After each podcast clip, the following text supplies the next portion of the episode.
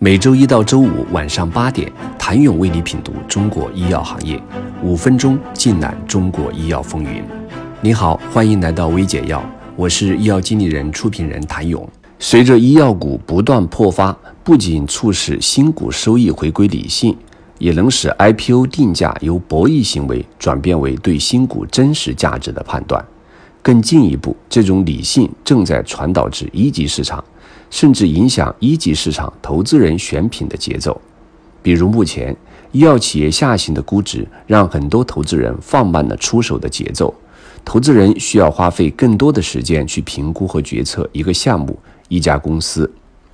相较于二级市场对企业整体估值十分快速的反应速度，一级市场对某一类标的估值的变化，往往要滞后数月甚至半年。究竟什么样的企业才能免于破发魔咒？答案不言而喻：拥有真正创新实力的公司。频频破发的现状，正在让越来越多有上市计划的创新药企业回归本质。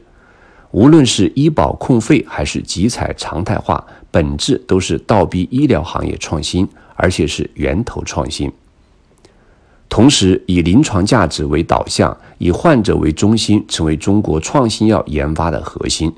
随着中国市场的新药上市速度不断加快，靶点同质化、缺乏源头创新等短板日益暴露。这也意味着创新药企业上市后将会出现两极分化：有创新能力、研发能力、产品过硬的企业会受到投资人追捧，股价持续上涨。反之，无创新、研发能力落后、没有特色的企业可能会出现发行失败、破发、市值低迷，甚至退市。如此来看，破发对当前过热的医药创新而言，并非没有利好。一方面，对高水平重复企业的杀价，引发了二级市场投资者对缺乏前沿创新以及硬核技术的企业估值持续下跌，港股科创板 IPO 市场的持续冷淡。而另一方面，监管端也在持续更新对创新的界定。二零二一年一月八号，天士力发布公告称，子公司天士力生物撤回科创板上市申请。七月二十号，科创板上市委审议会议结果显示，海河药物暂缓审议。十一月二十六号，索源生物主动撤回申请文件。上交所终止索源生物首次公开发行股票，并在科创板上市审核。公开数据显示，二零二一年一月到十一月，科创板有十六家生物医药企业 IPO 终止，高于前两年的总和。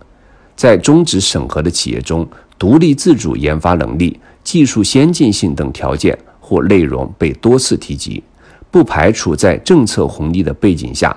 部分并不完全具备科创属性的医药公司，在科创板政策红利中，希望尽快获得二级市场资本的青睐，并在各方面不成熟的情况下提交上市申报材料。但进入二零二一年，科创板监管端以及政策更加强调进入市场企业的科创属性，以挤压水分，让真正创新的企业享受科创板红利。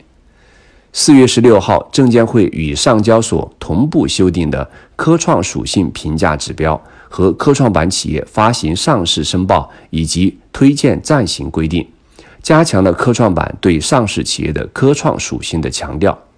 十一月十九号，CDE 正式发布了以临床价值为导向的抗肿瘤药临床研发指导原则，强调药物研发以临床价值为导向，医药股。不断破发，如何促使新股收益回归理性？请您明天接着收听。谢谢您的收听。想了解更多的视频直播、研究报告、专业知识、行业资讯，敬请关注微解药 APP，让医药人共享一个行业的智慧和资源。我是谭勇，明天见。